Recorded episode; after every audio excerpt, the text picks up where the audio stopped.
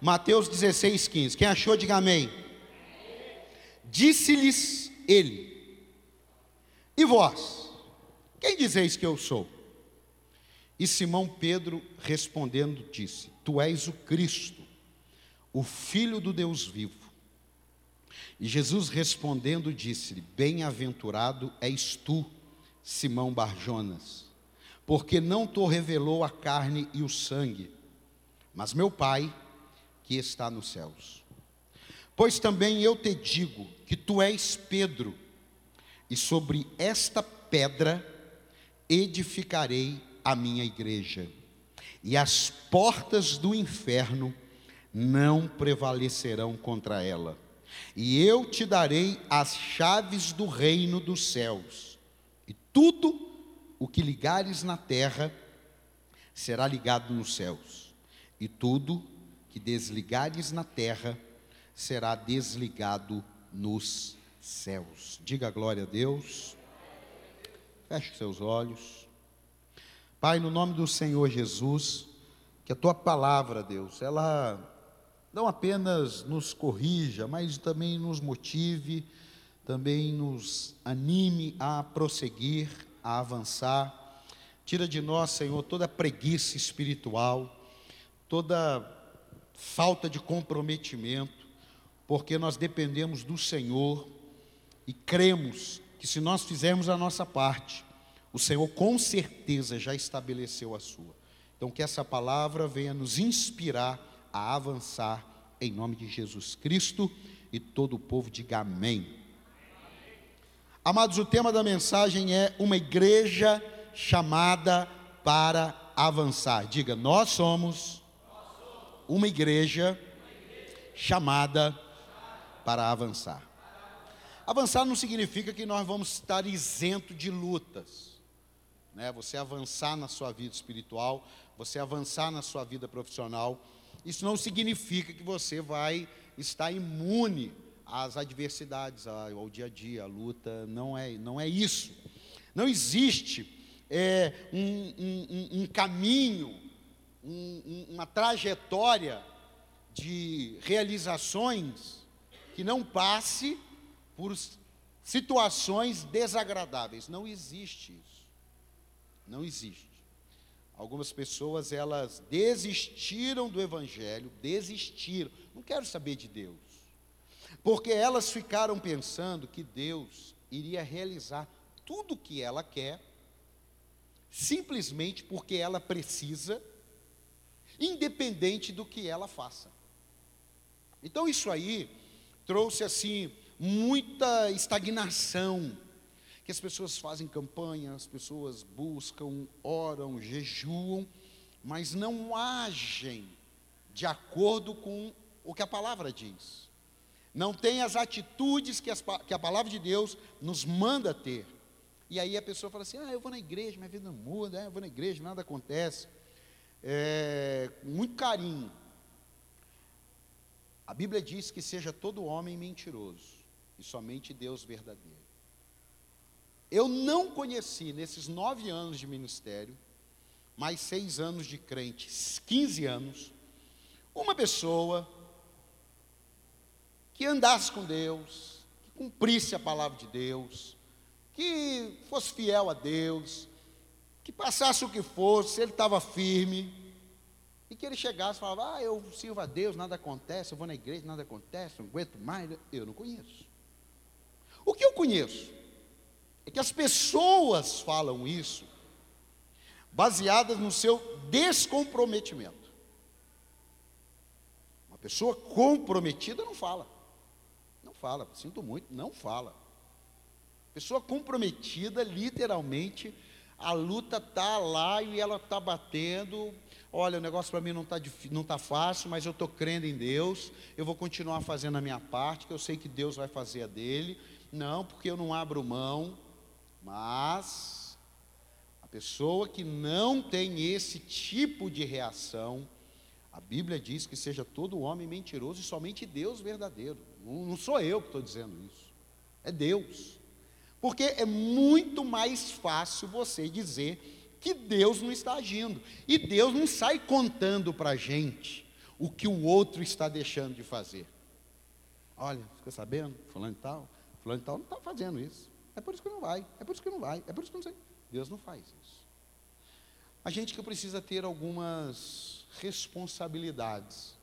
E dentro dessas responsabilidades, você conforme vai andando, você vai vendo que Deus também tem responsabilidade. Você pode dizer amém ou não?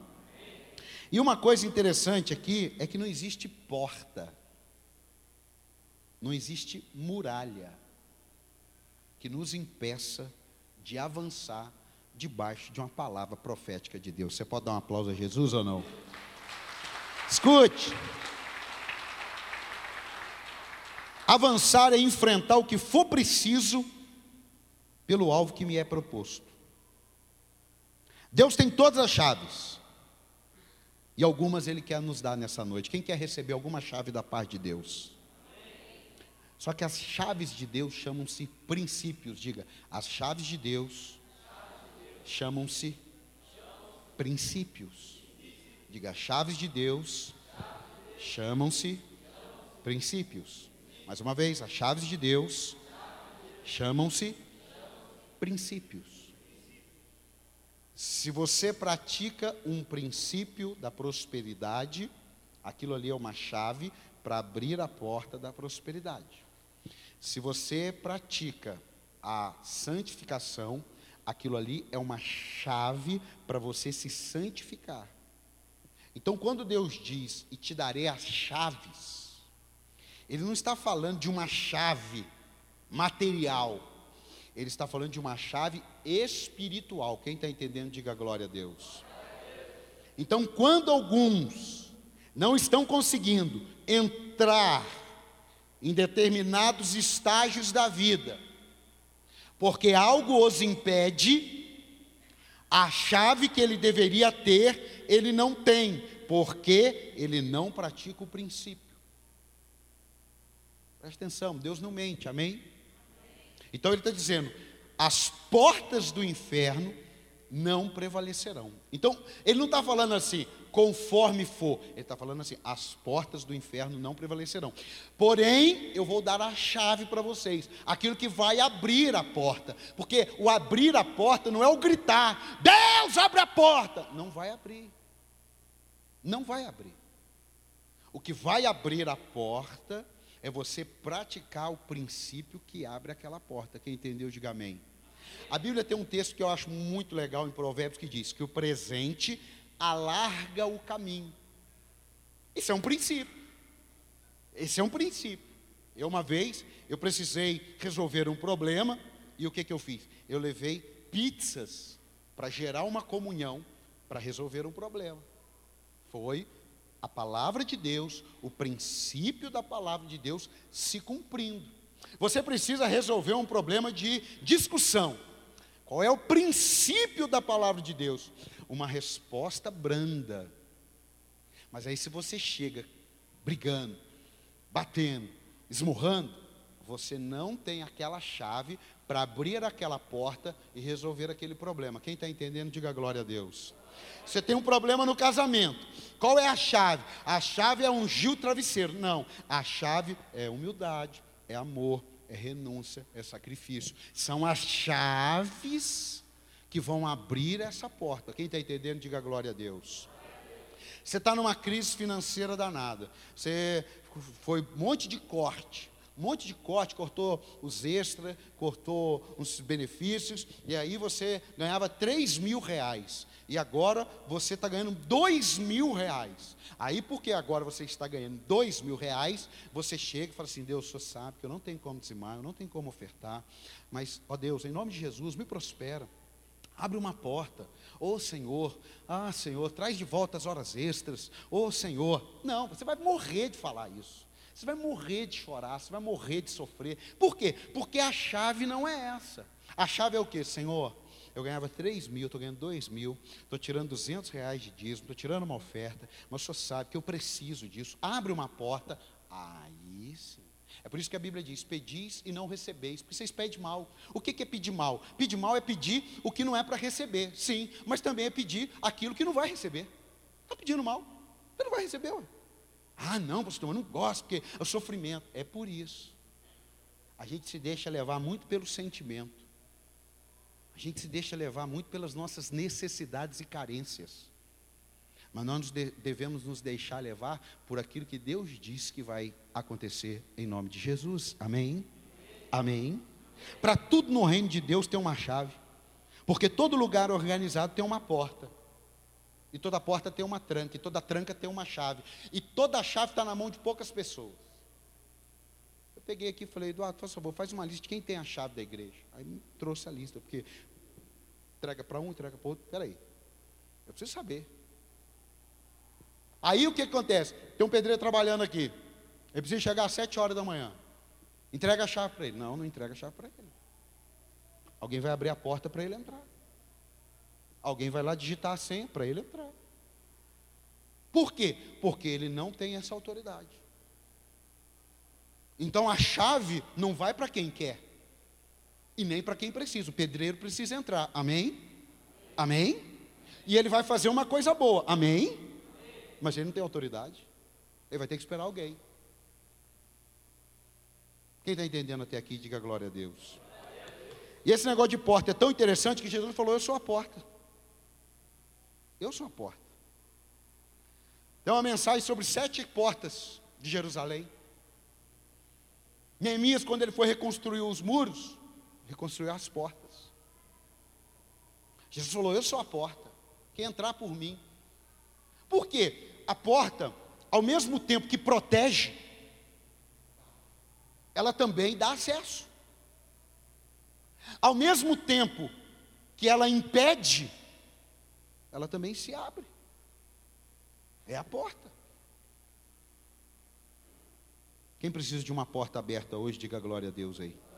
Não é sobre porta aberta que eu quero falar. Eu quero falar sobre três coisas para a nossa vida, para que a gente possa ser uma igreja que avance, um povo que avance, um povo que cresça, um povo que tenha as feridas curadas.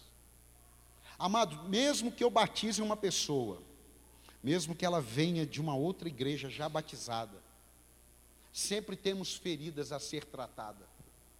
Meu irmão tinha um cachorro e ele brigou na rua e machucou a perna dele, e cada vez a ferida piorava. E meu irmão ficando desesperado, ama demais o cachorro, não sabia mais o que fazer. Aí o cara falou: Olha, eu estou achando que ele está lambendo a ferida a gente vai precisar colocar um remédio e colocar um negócio, parece um cone na cabeça dele. Já viu isso ou não? Parece um cone que o impede de lamber a ferida. E depois que passar o processo, aí você pode tirar o cone, que aquilo lá não vai incomodá-lo, ele não vai lamber, não vai infeccionar. Porque para quem não sabe, a boca é um dos lugares mais sujos que tem. O que, que isso tem a ver conosco? Às vezes Deus precisa colocar um negócio desse na gente. Porque a gente tem uma mania de lamber as feridas. A gente tem uma mania de, de, de dar muita ênfase para a dor. E, e, e, a ênfase da dor atrapalha o tratamento. Então tem muitas pessoas, muitas pessoas estão feridas hoje. Feridas. E não adianta querer avançar com um soldado ferido. O soldado ferido, existe um, uma, uma, uma história que tem uma arma que ela não é para matar. É tipo uma bomba, mas não é para matar. É uma bomba apenas para ferir. Por quê? Se mata, deixa o corpo e segue a guerra. Mas se fere, tem que cuidar. Então, cuidar de uma pessoa ferida atrapalha, cuidar de uma pessoa ferida trava, cuidar de uma pessoa ferida mobiliza muito mais gente. Agora, e avançar com pessoas feridas? Você pensa que vai avançar, mas você não vai. Você pensa que vai crescer, mas você não vai. Você pensa que está enraizado, mas você não está, porque as pessoas estão feridas. Então talvez você não tenha feridas de igreja, mas talvez vocês tenham alguém possa ter feridas da vida. E essas feridas da vida vão impedir você de avançar. É por isso que hoje você vai ouvir que Deus tem uma cura, que Deus tem uma chave, que vai abrir a porta e que vai te trazer uma nova esperança. Você pode dar um aplauso a Jesus por isso ou não? Escute, primeira coisa que esse, esse texto me ensina: nossa vida depende de uma revelação de Deus. Diga, minha vida depende de uma revelação de Deus. Agora fala mais uma vez, a minha vida depende de uma revelação de Deus. Vou te dar um exemplo bem fácil para você entender. Eu estou falando aqui todo domingo, toda quarta. Aí você está ali ouvindo, ouvindo. Aí amanhã sobe o pastor aqui, um obreiro, vai pregar uma palavra. Aí ele fala a mesma coisa que eu falo toda vez. Mas aquilo ali entra na sua alma e causa uma mudança em você. É porque aquilo ali trouxe uma revelação para você. Existem coisas no meu ministério que eu durante muito tempo eu ouvi. Mas enquanto não entrou uma revelação, eu não conseguia fazer. Por isso que nós temos que estar ouvindo sempre e às vezes a mesma coisa. O fato de você ter ouvido algo duas, três vezes não significa que está tudo resolvido. Porque você pode não ter recebido aquilo. Você pode estar desconectado. Você pode estar blindado. Às vezes começa um tópico que vai acertar em você, você já blinda a sua mente. Hoje vai passar uma matéria que muitos traumas, quando alguém diz assim, ah, eu não lembro de nada da minha infância. É porque o cérebro criou uma blindagem, porque algo aconteceu lá na infância que afere. E no decorrer dos anos, criou-se uma amnésia proposital daquela época. Mas Deus não vai curar o que a gente não lembra. Deus só vai curar o que a gente lembrar, se arrepender, pedir perdão, confessar, e Ele vai escrever uma nova história. Você pode dar um glória a Deus e um aplauso a Jesus? Ele não vai curar o que a gente não lembra. Isso aí a psicologia quer fazer, não, esquece, esquece, esquece, esquece, esquece, esquece. A psicologia esquece, esquece, trabalha sua mente para esquecer. Jesus falou assim: trabalha sua mente para confessar, porque aquele que confessa e deixa alcançará misericórdia. Mas os que a encobre, nunca prosperará. Escute isso. Sabe por que áreas da nossa vida ainda não romperam? Porque tentamos vencê-las sem uma revelação. Eu não sei você, mas quando eu pegava a Bíblia para ler,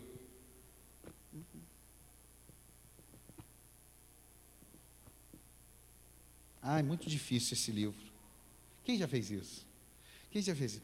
Mas quando você recebe o Espírito Santo, Aí você pega qualquer texto da Bíblia, você entende tudo. Por quê? Houve uma revelação. Quem está entendendo, diga glória a Deus. Então, tem áreas da sua vida que, enquanto você não receber essa revelação, mas não é aquela revelação assim, seu nome é fulano de tal, seu RG. Não, não. Isso aí é para demonstrar o poder de Deus. Não é essa.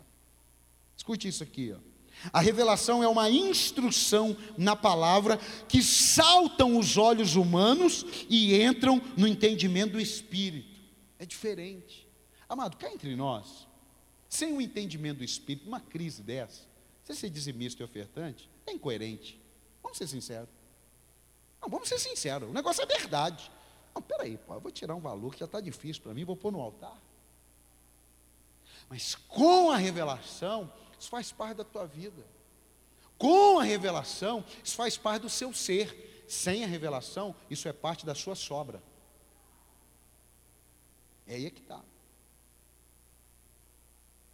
É aí que está.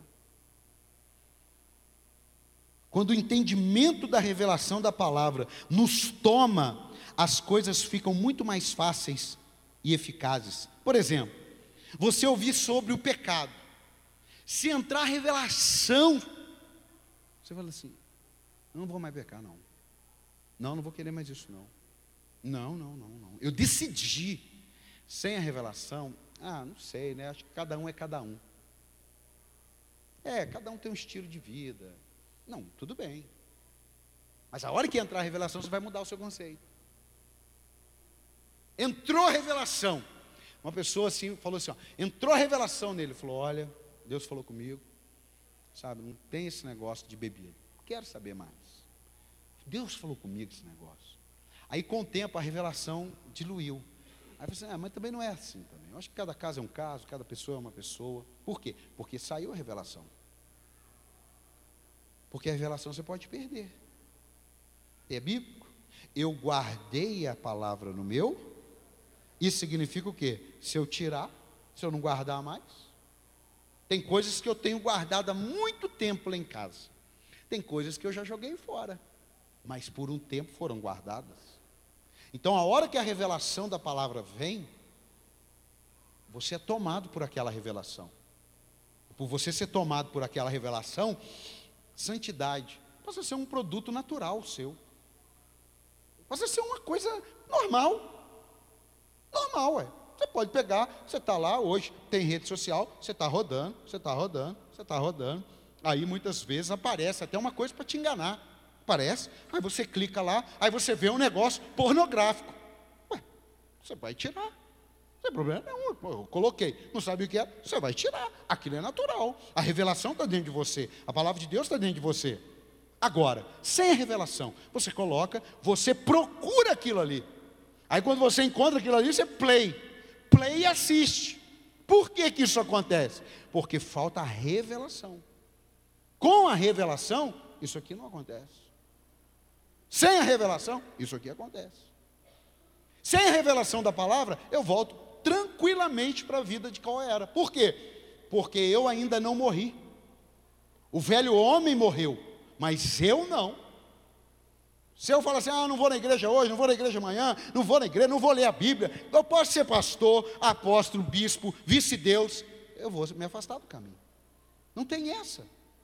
Por quê? Porque a revelação saiu de mim. Jesus falou assim, ô Pedro, o que é que vocês dizem que eu sou. Aí Pedro falou assim: Tu és o Cristo. Aí ele falou assim: Isso aí foi uma revelação. Se você receber a revelação de quem é Jesus, a sua vida diante de Deus não passa a ser uma obrigação, passa a simplesmente ser um estilo de vida. Você pode aplaudir a ele ou não?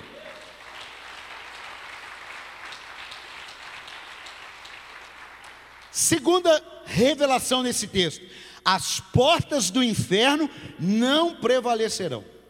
Jesus mostra claramente o que? As portas do inferno. Eu vou montar o quebra-cabeça para você entender. A Bíblia diz que Jesus veio libertar os cativos. Amém? São prisioneiros. Aí Jesus está dizendo: as portas do inferno não prevalecerão. O que, que significa isso? Que quem está lá dentro, aprisionado, eu, até 1999, eu estava nessa cadeia, eu estava aprisionado. Mas em 1999, eu falei: Jesus, me tira daqui. Aí ele, pá, abriu a porta e eu saí. Igualzinho você, igualzinho a sua família, igualzinho o seu filho, igualzinho a sua esposa. Porém, porém, as portas do inferno não prevalecerão, também no sentido contrário. Você saiu, aí Jesus falou assim: Você está livre? Você está liberto? Agora ide e pregar o evangelho. Aí você vai invadir o espaço do diabo. Para quê? Você vai arrombar as portas e também vai libertar os cativos. Por isso que eu vou salvar você, mas você vai salvar a sua casa também. Você pode dar um aplauso a Jesus? É um trabalho mútuo. É um trabalho contínuo. Por isso, aí agora eu ajeitei, coloquei a marca na, a bola na marca do pênalti. Se você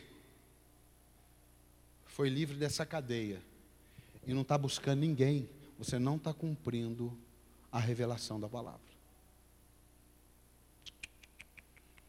Se você tem prazer apenas de ter sido livre e ficar de boa, existe uma parte da palavra que não está se cumprindo na tua vida.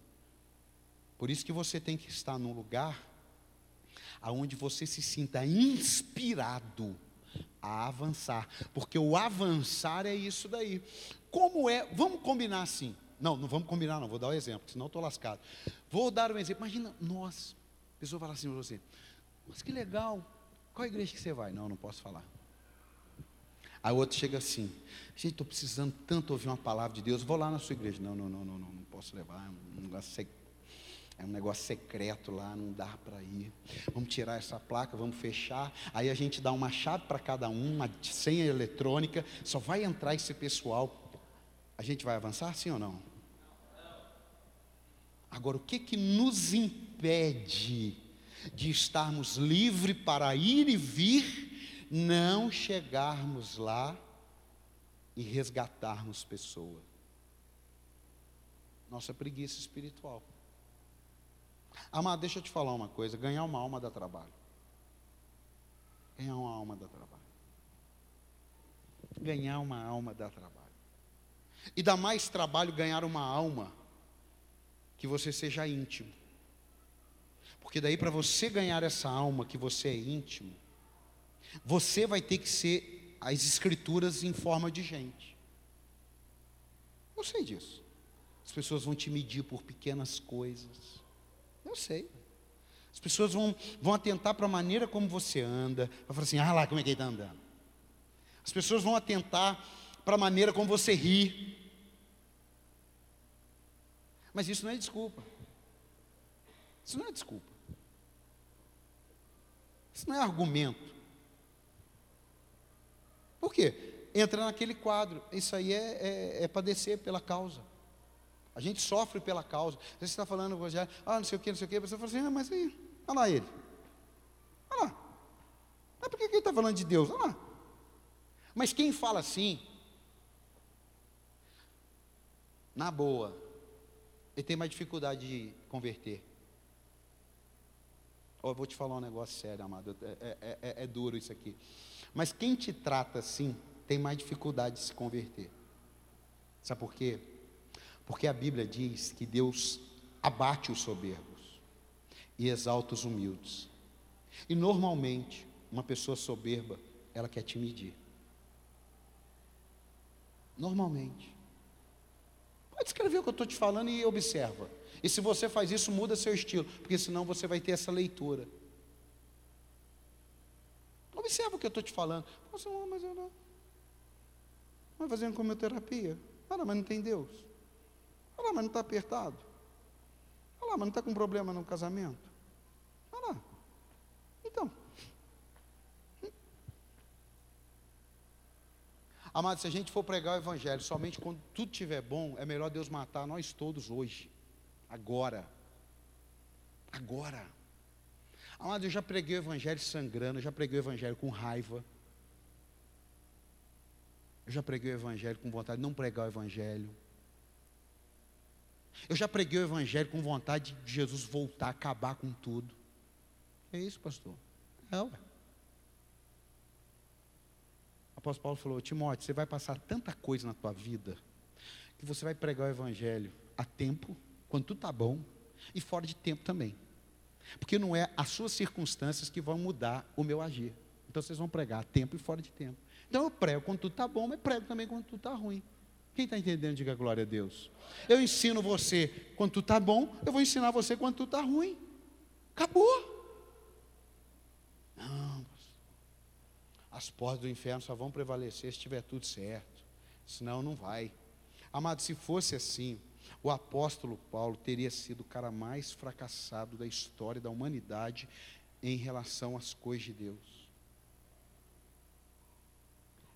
É que a gente, sem a revelação do Evangelho, a gente trata o evangelho igual o, o, o, Henrique Meirelles vai tratar o Brasil. Eu preciso dos números, eu preciso ver os números. Sem os números eu não posso falar nada. Sem os números. O Henrique Meirelles, ele vai ser um excelente cara, espero, em nome de Jesus, amém, amado? Para o Brasil, mas para o reino de Deus ele não serviria para nada. Porque ele iria pirar, tomando conta das finanças de Jesus, e ele chegando e falando: Ó, vai ter comida para ninguém, porque nós temos cinco pães e dois peixinhos. Chama Jesus no canto, dá comida para ele. O que sobrar, eu que vou comer, porque eu estou do lado do homem. E, e o resto. Aí Jesus fala assim: não, põe o povo sentado. Mas como? Como que nós vamos fechar os números, Jesus? Temos cinco pães e dois peixinhos. Isso aqui é uma crise. Isso aqui é um colapso. Fica bonitinho aí. A Bíblia diz: E tendo dado graças, abençoou, e sobraram doze cestos. Com a revelação, cinco pães e dois peixinhos alimenta 15 mil pessoas. Você pode dar um aplauso a Jesus? Com a revelação. Sem a revelação, olha aqui, ó, aqui Jesus nos mostra claramente que sair das prisões do pecado, da angústia, da falta de fé, da falta de esperança, da falta de comunhão com Deus, tudo que é contrário ao plano de Deus, simplesmente requer que avancemos. Lembra Pedro? Pedro estava na prisão, dormindo, debaixo de uma sentença de morte. Pedro vai morrer. Amanhã, nove da manhã. Aí ele foi dormir. Naquela madrugada, o anjo se apresentou, chamou Pedro, chamou Pedro. Fez questão de dizer para Pedro: põe as sandálias, pega uma capa. Olha, coisa de pai e filho. Né? Meu filho vai sair para ir para a escola, minha filha vai sair. Filho, está frio, pega uma, pega uma jaqueta. Põe uma meia, filho, está frio. Não vai de bermuda, não. Aí o anjo falou: põe uma capa, põe um sapato e vamos conforme ele andava. Diga, conforme ele andava. Agora diga, diga com fé, conforme ele andava. Aí conforme ele andava, pá, abriu uma porta. Pá, abriu outra porta. Mas se ele parasse, não abriria as outras. Esse é o problema nosso. A gente vem para o culto, recebe uma revelação de Deus, e vai rompendo. Mas a gente faz assim, ai, tá bom, ai, tá bom, tá bom, até aqui tá bom. A corrida, pode ser de carro, de moto, a pior coisa que tem para quem está em primeiro lugar é ficar muito na frente. A pior coisa que tem para o piloto, porque ele desconcentra. Quando ele vê no retrovisor o cara atrás, ele se concentra. Mas quando ele vê que ele andou, andou, aí os caras põem a placa para o lado de fora assim, 30 segundos. Aí ele assim. Aí quando ele vê, o cara está em cima. Amados, tem hora que Deus nos permite certas lutas, para a gente ficar concentrado nele, porque daí tem a terceira lição da noite. Tudo que você ligar na terra, será ligado no céu. E tudo que você desconectar na terra será desconectado do céu. Vivemos um tempo de conectividade ao extremo, né? Hoje, se você acorda assim,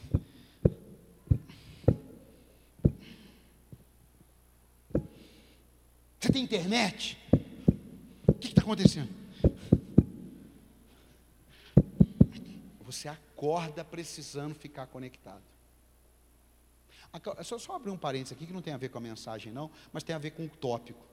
Amados, quando você entrar por aquela porta, por exemplo, a minha filha está fazendo prova agora. Eu até esqueci, eu ia pegar o celular, ia colocar aqui no silencioso, porque ela está fazendo prova, pode acontecer alguma coisa no caminho. Ah, tá. Pode acontecer. Mas está no silencioso aqui. Oh, meu amado, minha amada, o, o jovem, até, até os velhos também. Você entrar naquela porta, está o louvor.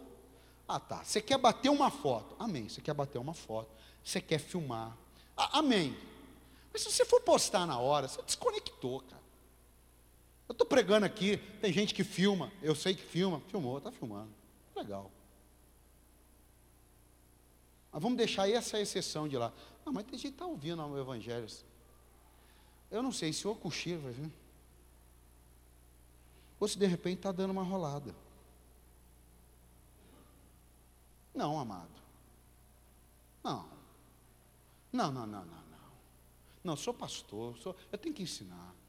É injustificável isso. Eu não venho com celular, a mulher não vem, algum obreiro vem. Não, pastor, eu estou dependendo, eu sou médico. Tá, tem algum médico aqui? Não, então você é médico, então tudo bem, você vai ficar lá, vem, cirurgia tal, tá, tudo bem. Mas fora isso, mandando mensagem às vezes, olhando o arte. Deixa eu ver se alguém mandou um arte. Não, põe no silencioso, põe na bolsa. Está sem bolsa? Põe no bolso, desliga. Porque se ele fizer assim, assim, ó. Ai meu Deus. Ai meu Deus. Vou no banheiro. Ah, não vai no banheiro, pô. Não, isso aqui é evangelho, pô. Isso aqui é igreja, isso aqui é coisa de Deus. Amém, amado? Você pode dar um aplauso a Jesus só para dar uma quebrada? Ó. Ah. Ah, mas tudo bem, isso aqui não é a mensagem. A mensagem está aqui, ó. A mensagem está aqui, ó.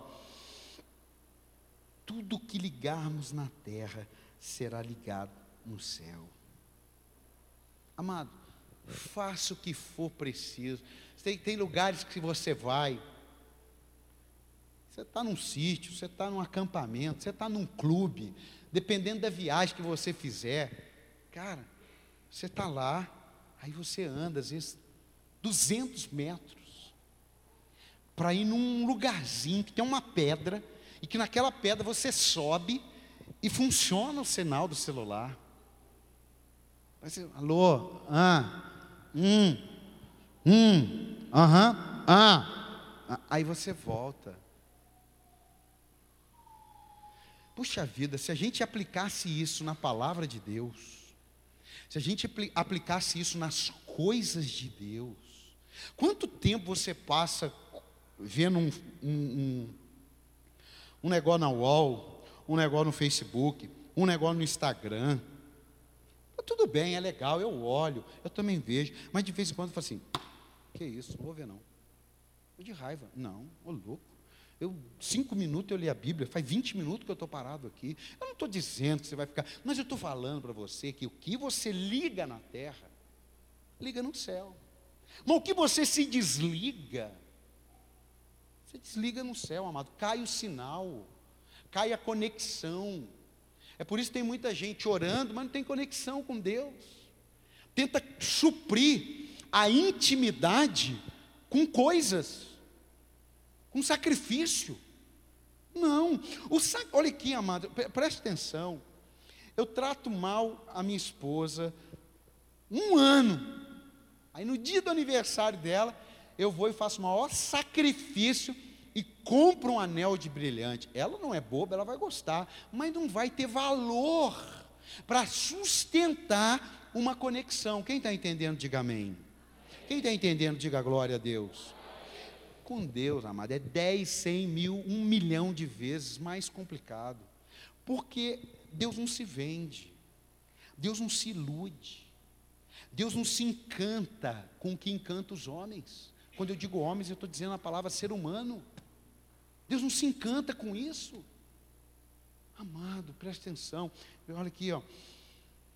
Proteja a sua fé. As pessoas não protegem a fé. As pessoas deixam a fé muito ao léu da, da vida. Não, amado, isso aí vai desconectar você. Olha aqui, ó, pare de viver por sentimentos e aprenda a viver por princípios. Amado, todas as decisões que eu tomei, sérias, baseadas em sentimentos, eu quebrei a minha cara bonito. Eu não tive coragem de falar, Deus, o Senhor, o... não, eu falei, Deus, me perdoa, porque eu não deveria ter feito aquilo, mas os meus sentimentos me levaram. Aí eu tenho chance de vingar, eu volto a me conectar com o céu, eu volto a ter contato com o céu. Agora, o que, que as pessoas fazem? Vão tomando decisões por sentimentos, não avaliam, e quando avaliam, tentam se iludir. Não, não, não, mas isso vai mudar, isso aí não é assim. Não, não, não, não. Aí quebra a cara. Aí sabe qual é a primeira. Amado, deixa eu te falar uma coisa. A primeira coisa que uma pessoa, quando quebra a cara, faz é deixar Deus. Eu vou repetir. A primeira coisa que uma pessoa faz quando quebra a cara é deixar Deus, como se fosse uma maneira dela se vingar da decisão incoerente dela diante de um Deus que não tem nada a ver com o que ela fez. Será que tem alguém que está entendendo aqui ou não? precisamos aprender a palavra.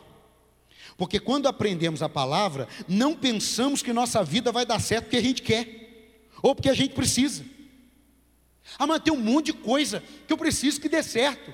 Mas se eu me afastar da palavra, aí que não vai dar.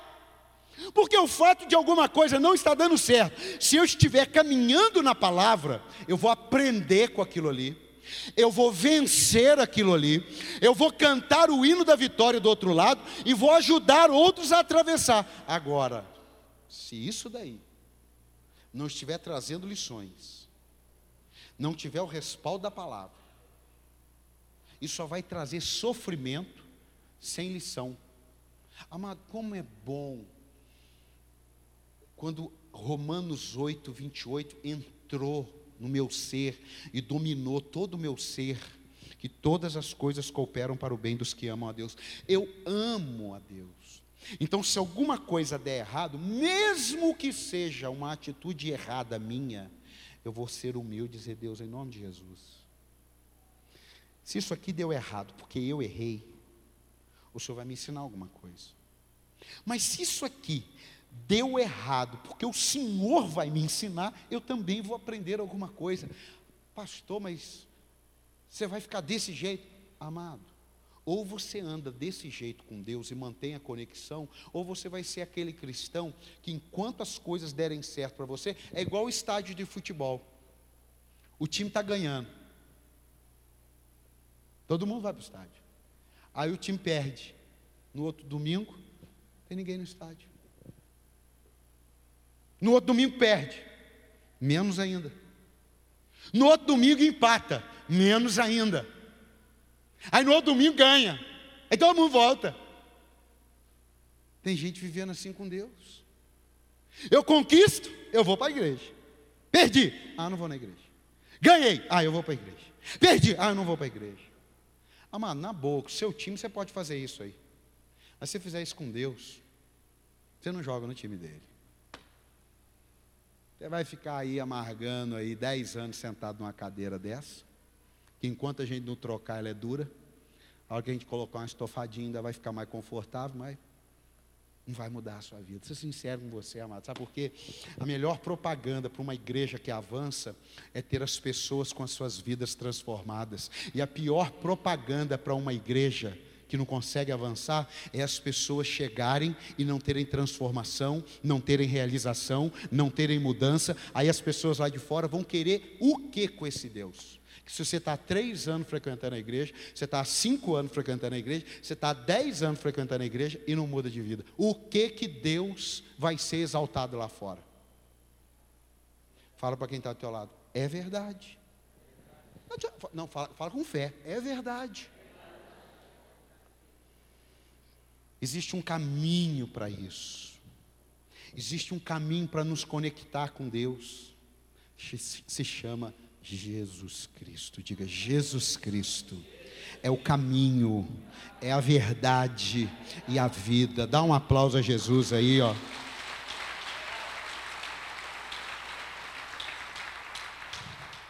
Seja uma igreja, porque quando a gente fala igreja, igreja tem duas conotações.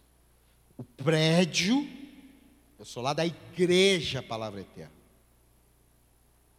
E pessoas. Jesus falou: e edificarei a minha igreja. Não é prédio. Prédio é o homem que edifica. Agora a igreja somos nós. Quem dá o crescimento é Deus. Quem nos edifica é Deus. Mas quem, nos obede quem obedece é a gente. Posso ouvir um amém? Se você continuar confiando em Deus, seu trabalho não será em vão.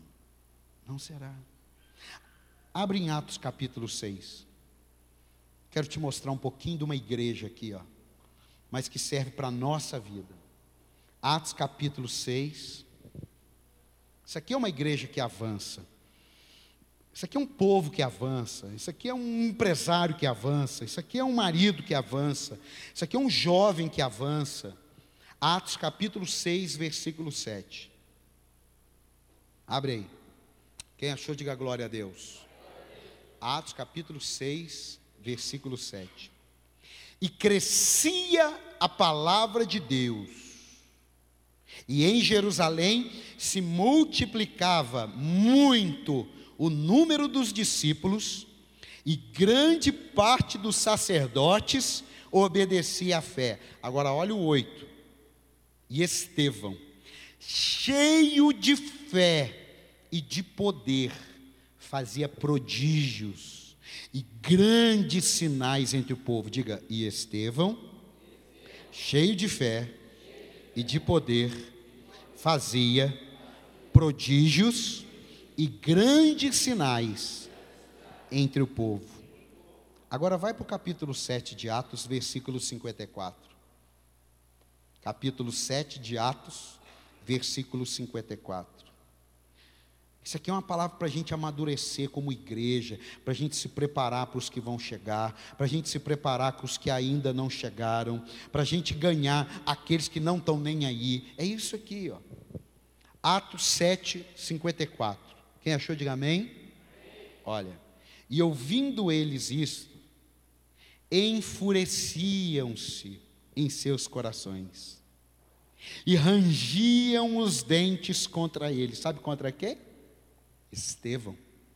Um cara que fez sinais, prodígios, aí tinham pessoas que se irritavam contra ele. Agora olha o versículo 55. Mas ele, estando cheio do Espírito Santo, fixando os olhos no céu, viu a glória de Deus, uma revelação, e Jesus, que estava à direita de Deus, e disse: Eis que vejo os céus abertos, e o filho do homem que está em pé à mão direita de Deus. Então a impressão que dá, quando você lê até aqui, que ele estava num culto maravilhoso, o poder de Deus caindo, a glória de Deus tomando conta, pessoas sendo cheias do Espírito Santo, paralíticos andando, cego enxergando. Aí o cara viu a glória de Deus.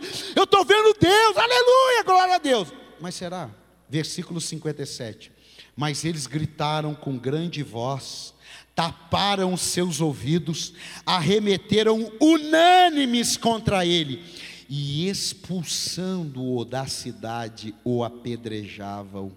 E as testemunhas depuseram seus vestidos suas roupas aos pés de um jovem chamado Saulo. Olha aqui, olha aqui, olha aqui, olha aqui, olha aqui.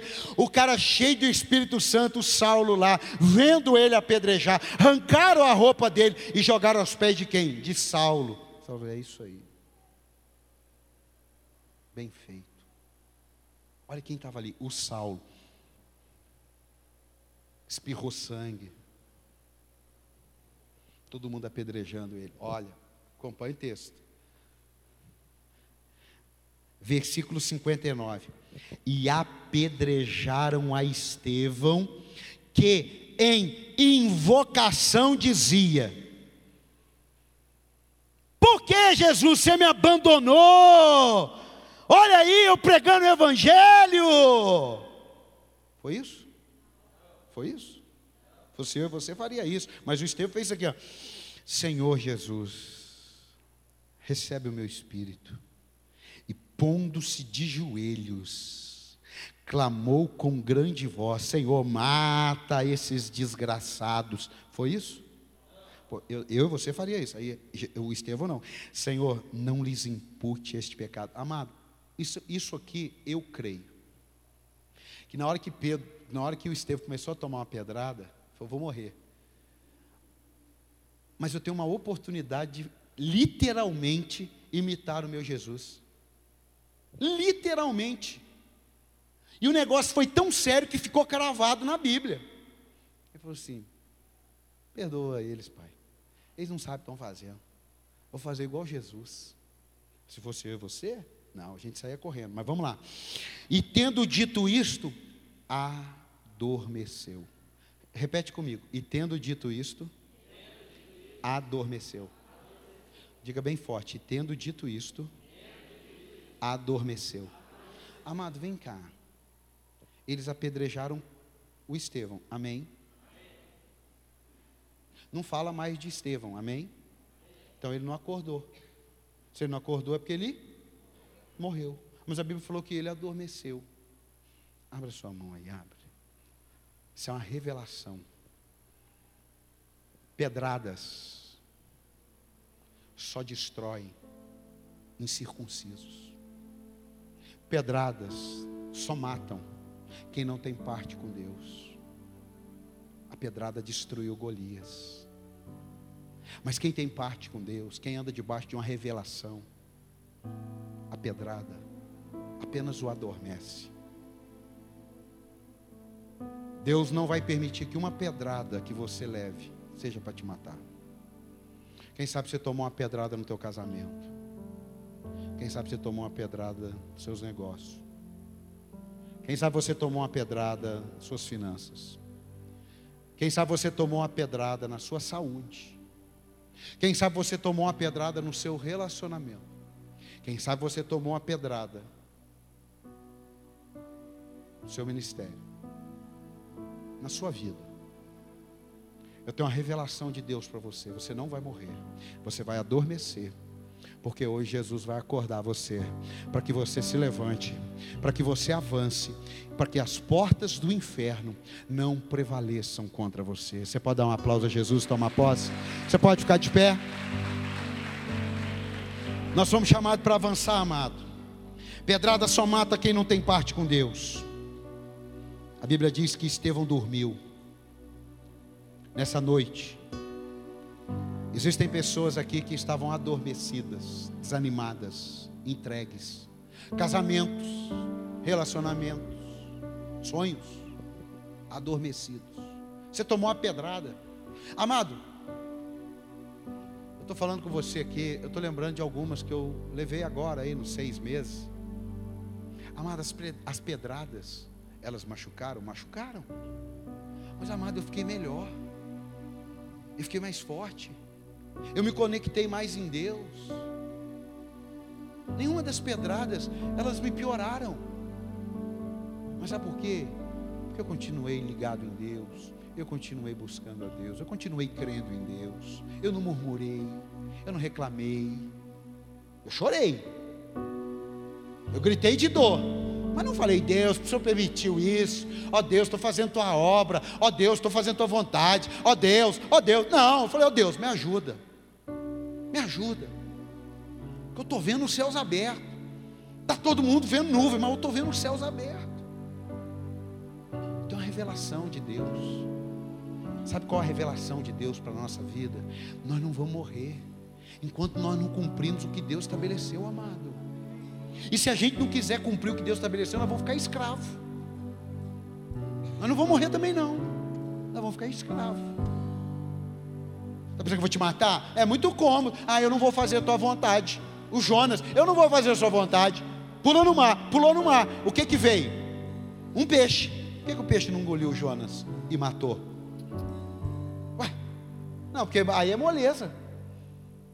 Lá em Cruzeiro, um amigo nosso, 38 anos, se suicidou agora, sexta-feira, 11 da manhã. 38 anos.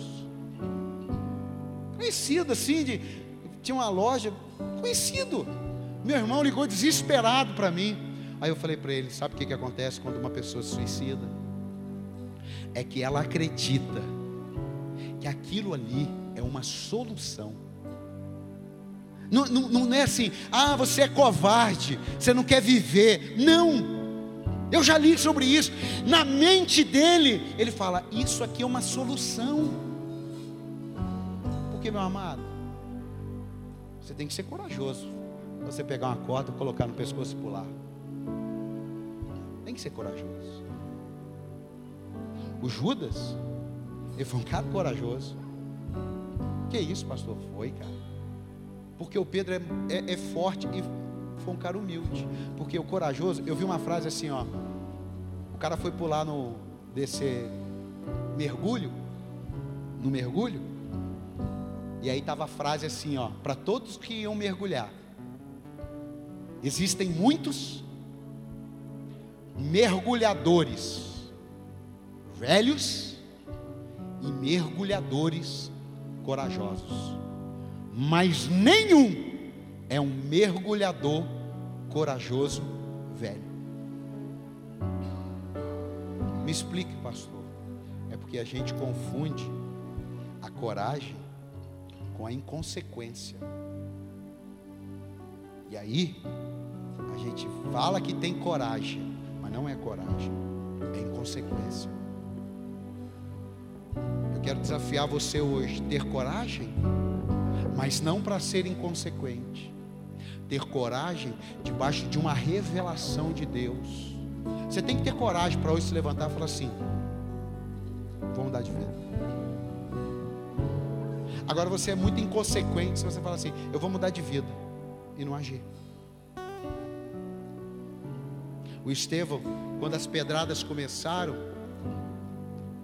ele dobrou o joelho. Diga comigo, Estevão. Quando as pedradas começaram, ele dobrou o joelho.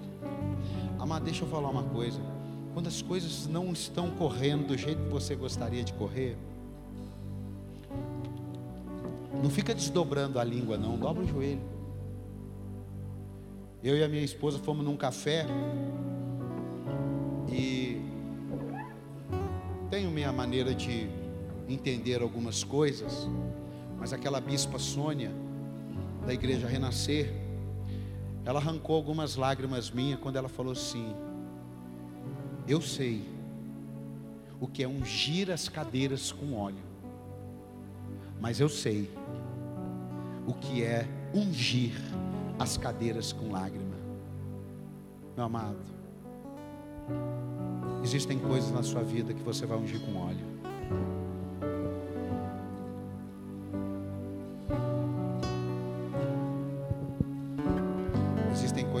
Você vai ungir com lágrimas. E pode ter certeza. As com óleo são boas, mas as com lágrimas são melhores. Deus quer enxugar todas as lágrimas. Ele falou: Eu vou enxugar todas as lágrimas. Mas ele não falou que vai enxugar o óleo. Ele falou: Vou enxugar todas as lágrimas. Ele não falou que não vai ter mais óleo. Ele falou assim: E aonde eu levar vocês não vai ter mais choro. Foi isso que ele falou. Tem céus abertos para gente. Tem céus abertos para gente. Vamos avançar, amado. Não vamos nos contentar com o bom, porque o bom é inimigo do vai melhorar.